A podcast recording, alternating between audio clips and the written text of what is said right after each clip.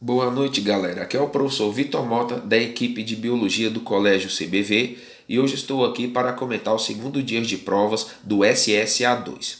A questão 10 aborda a temática de botânica, mais especificamente dos grupos vegetais, onde eles falam sobre as flores, e lembrando que as flores são estruturas exclusivas das angiospermas. É uma estrutura reprodutiva que promove a perpetuação da espécie a partir de seus agentes polinizadores. Então, o fera facilmente chegaria na resposta no gabarito na letra E, onde a evolução da flor está associada à angiosperma com os esporófitos, produzindo estruturas reprodutivas. Então, gabarito da questão 10, letra E.